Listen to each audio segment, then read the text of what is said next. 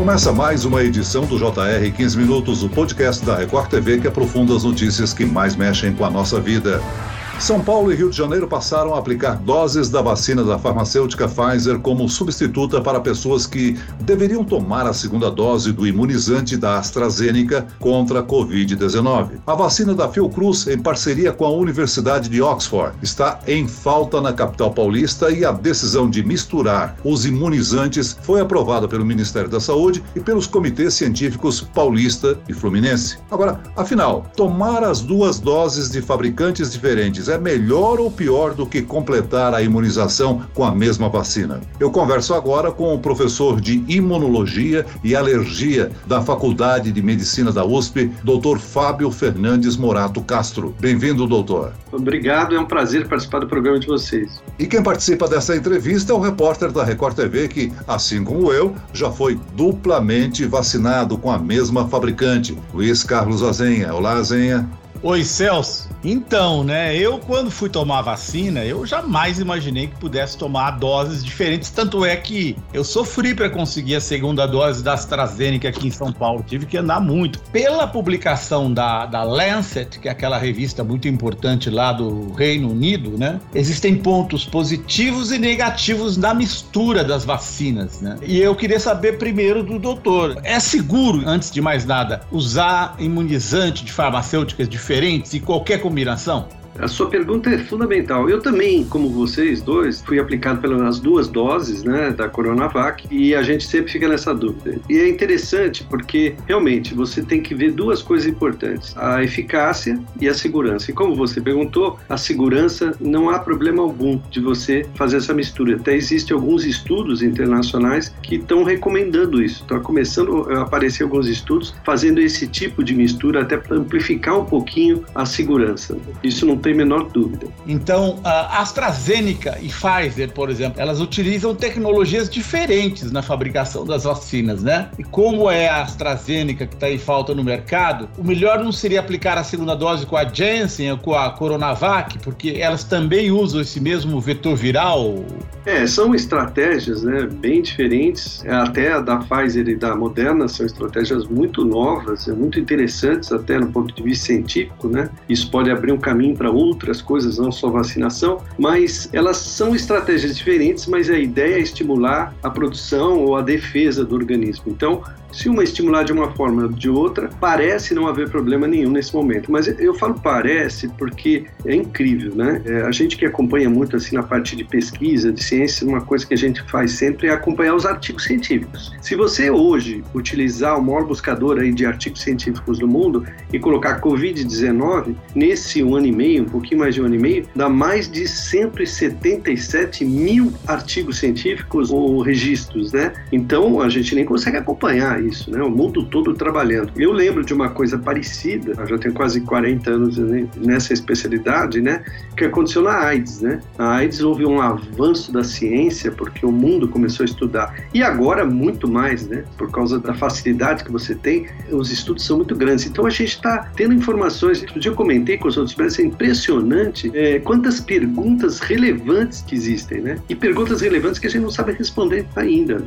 Doutor Fábio, nós temos hoje 140 milhões de pessoas vacinadas com a primeira dose e 76 milhões com duas ou três doses. Para quem só recebeu a primeira dose, é melhor tomar uma dose de cada imunizante ou as duas da mesma fabricante? Eu queria que o senhor citasse: existem pontos positivos e negativos nessas situações? Tudo é muito novo, né? Como eu acabei de dizer, mas é o seguinte, não há problema de você tomar uma outra, como aconteceu, né? Muita gente tinha sido vacinado pela Astra, ia fazer a segunda da Astra e acabou sendo vacinado pela Pfizer. Não tem problema, até alguns até recomendam, alguns estudos novos até recomendam. É, se você vai me perguntar assim, seria melhor fazer as duas e uma terceira de outra? Não tem a menor dúvida que seria melhor, né? Porque você já teria aquele primeiro estímulo da vacina e depois viria um outro tipo de estímulo. E a gente está vivendo um, um momento muito complicado porque essa situação, porque é uma doença nova, com informação a mil por hora, né? Todo mundo recebendo informações e erradas até, é muito mutante o vírus, né? Você quando está achando que está com a arma perfeita na mão, a ferramenta perfeita, vem uma mutação do vírus e muda tudo.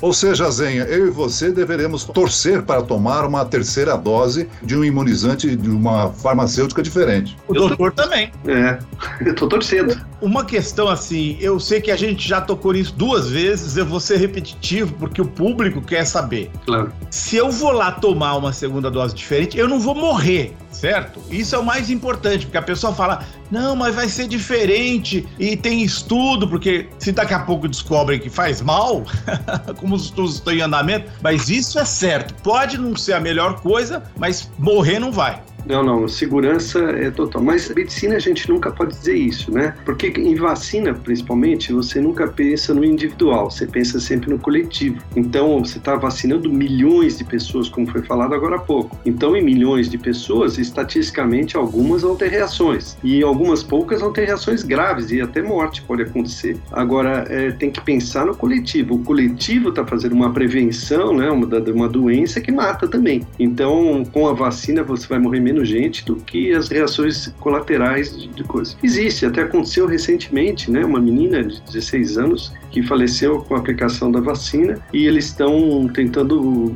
ver o que aconteceu, se tinha relação ou não com a vacina. Mas quando acontece uma coisa dessa, já atrapalha um pouco, mina um pouco todos os programas, né? Porque para tudo, tem que pensar, tem que ver, tem que um grupo de especialistas analisar. É bem complicado, né? E isso aconteceu na Inglaterra, né? Quando começaram a lá, mil por hora na Inglaterra, algumas pessoas tiveram reações alérgicas e aí quase que para tudo começou pelo mundo todo correr que ela dava alergia, e não é assim, é muito pouca gente que tem, né? E você está no meio de uma campanha, a gente já teve casos anteriores de campanhas que de repente começou a aparecer um negócio novo, umas alergias, então a gente recebeu muitas perguntas sobre isso, né? E é tudo muito complicado, mas sempre isso é um ponto importante, tem que pensar no coletivo, né? Quanta gente a gente está protegendo. O doutor, uma pergunta em relação a isso, quer dizer, o Brasil está com 35% de pessoas com duas doses, mas a vizinhança do Brasil, países vizinhos, tem uma falta muito grande de doses. Então faz sentido a gente dar a terceira dose aqui ou faria sentido a gente tentar ajudar esses países vizinhos? Porque, como o senhor disse, a Covid não vai ser controlada enquanto não for no mundo todo. Não adianta um país se imunizar, como a gente viu, né, nos Estados Unidos, e aí aparece uma variante que mexe com tudo. O que, que o senhor acha que faz mais sentido? É uma pergunta bem difícil de responder, porque envolve né, a soberania do país. Que nem os Estados Unidos, né? Os Estados Unidos só começou a doar as vacinas depois que todos estavam vacinados, né? E tem outras coisas em, em, que vocês sabem muito mais que eu. Tem a economia aí também envolvida, a economia daquele país, tem as contaminações entre países, é, é tudo muito complicado. Mas você está certo, se a gente pensar assim, deveria muito mais gente no mundo for vacinado, melhor. Mas é difícil você tomar essa atitude vendo pessoas aqui, né, morrendo. O que a gente esquece, né? A gente esquece qual foi a primeira, primeira necessidade nossa. Ninguém está mais falando sobre isso. Quando a gente pensou nas vacinas, foi é, não quebrar a saúde não os hospitais lotados. E olha, nós tivemos. Eu vi coisas que nunca tinha visto nos meus anos de, de medicina. Eu nunca vi o Hospital das Clínicas quase que inteiro voltado para uma doença só. Então tinha UTIs lotadas, gente morrendo, muita gente morrendo, que morre até hoje, mas naquela época. Então a primeira coisa que nós quisemos fazer foi não quebrar a saúde. E conseguimos. E o Chile está fazendo a terceira dose agora, ele foi muito, até um exemplo nessa parte de imunizações, e parece que, se não me engano, ele está fazendo a terceira dose com a Pfizer e com a Coronavac também, a própria que ele fez antes para tentar exatamente avaliar esse tipo de coisa, né? É uma coisa de pensar de uma forma global, né? Ou pensar mais específica em cada país, aí vale para tudo, né? Não só para vacina. Né? Doutor, o senhor falou aí na superlotação de UTIs, de hospitais, no início da pandemia, né? Agora, nos últimos dias, por seis dias seguidos, o Brasil registrou média móvel de mortes pela Covid-19 abaixo de 500. Os números de mortes por dia estavam próximos aos que vimos nos primeiros meses da pandemia. São resultados que comprovam aí a eficácia dessa campanha de imunização pelo Brasil? Com certeza, a imunização foi fundamental, mas a, a gente também, em parte, foi a conscientização no sentido de utilização de máscaras, o álcool gel tal. O primeiro impacto tenha sido esse, né? A gente vê em curvas matemáticas que quando o início da utilização das máscaras já deu uma caída na curva, deu uma achatada na curva, né? E a imunização, quanto mais gente fizer, melhor. No começo tinha uma ideia, o governo de forma geral, que a doença poderia provocar o tal da, da, imunidade rebanho. Isso era uma bobagem. A imunidade rebanho é conseguida com a imunização de quase 86 a 90% da, das pessoas vacinadas, quer dizer, não tem como conseguir. E se você tem um vírus mutante que muda completamente a, a ação dele, acabou, acabou, né? Começa tudo, como se começasse tudo de novo, né? Então a gente tem que continuar com tudo, né? Por enquanto, tentar fazer a imunização as mais eficazes possíveis, continuar com a máscara e continuar com alguns cuidados, né? A gente pode imaginar que nós estamos próximos de encerrar essa pandemia a partir do momento que a gente completar o calendário vacinal? Nós poderemos então nos dar ao luxo de deixar a Covid-19 no passado ou ainda tem muito chão pela frente, hein, doutor? Ah, tem muito chão pela frente. Não acredito nisso, não. Nós vamos ter que conviver com a Covid para sempre agora, com vacinas anuais. É como a gripe quase, né? É um vírus. O vírus é assim que funciona. Todo ano a vacina da gripe ela é estudada, é produzida uma nova vacina baseada na possibilidade das cepas que vão ser formadas, o que vai acontecer. Então vai acontecer a mesma coisa com a Covid, a gente vai conviver com isso, né? E claro que aos poucos vai relaxando um pouquinho as coisas e no momento que tiver mais seguro, as vacinas mais fáceis de você adquirir, até na privado, né? Aí é capaz de dar uma melhorada boa, a gente vai poder voltar a abraçar as pessoas, cumprimentar, conviver nessas reuniões, né? Mas ainda está um pouco longe, eu acho, infelizmente. Né? Ô, doutor, deixa eu fazer uma pergunta a partir de uma entrevista que eu fiz com uma infectologista. Ela falou: olha, talvez a Delta não tenha feito o estrago no Brasil que fez nos Estados Unidos, no Reino Unido, até agora, porque o Brasil está dando a primeira dose e faz pouco tempo que as pessoas tomaram a primeira dose. É, a preocupação dessa infectologista, ela falou: olha, eu tô surpresa, tá tudo muito, muito bem, tô feliz que o número tá caindo de casos, de óbitos, embora nunca um óbito é muita coisa. Mas ela disse: meu medo é que passe alguns meses caia a cobertura vacinal e a Delta entre, que já está aí, entre com força no Brasil. Existe esse risco, doutor? Aparentemente a Delta é bem contagiante, né? Mas aparentemente também ela causa outros sintomas. Talvez ela não, talvez ela não seja tão grave quanto as outras. Não dá para ter certeza disso não. É, se a gente continuasse na, na com as cepas anteriores, né? É, nós tivemos a segunda curva, né, a segunda segundo pico aí, não teríamos uma terceira onda. A terceira onda só ocorre quando muda o vírus, né? E aí aconteceu isso. Então, se não tomar os cuidados, vai ter uma disseminação. Agora, se vai ser tão grave quanto a outra, quanto foi o início, o início é, a gente está num momento diferente, né? os hospitais estão mais preparados, os médicos estão mais preparados. Você sabe que, na verdade, eh, ela tem razão, mas ainda não dá para ter certeza absoluta, não, né? E a gente espera que isso não aconteça, porque senão vai complicar de novo. Agora, alguns estados americanos e até mesmo Portugal acabaram de anunciar que na rua as pessoas não precisarão mais usar a máscara. Isso é uma espécie de laboratório para a gente, doutor? É, com certeza é laboratório. Toda a experiência anterior é, é muito importante para nós. Foi assim desde o início, né? Pena que a gente atrasou, porque o Brasil ele é muito bom em campanhas de imunização, né?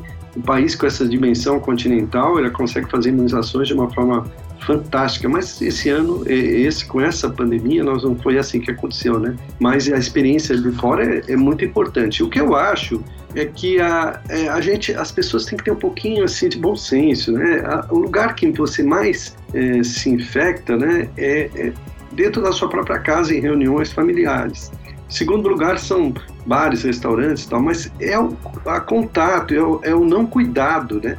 Se você está numa rua uh, sozinho, você pode, pode respirar um pouquinho sem a máscara, pode ficar sem a máscara, depende muito do contato com outras pessoas, principalmente pessoas que você não está acompanhando. Então, é, essa experiência de fora vai ser fundamental para nós, porque se não der certo, imediatamente já começa a subir o, número de casos e de mortes, e isso já é passado para o mundo todo, né? Uma pergunta a partir de uma informação de última hora, que é a decisão do Ministério da Saúde em relação à vacinação dos adolescentes de 12 a 17. O senhor mesmo já disse antes da gente começar a gravação que é uma situação confusa. Em que sentido, doutor? Eu acredito que tem que ter uma centralização nas medidas, né?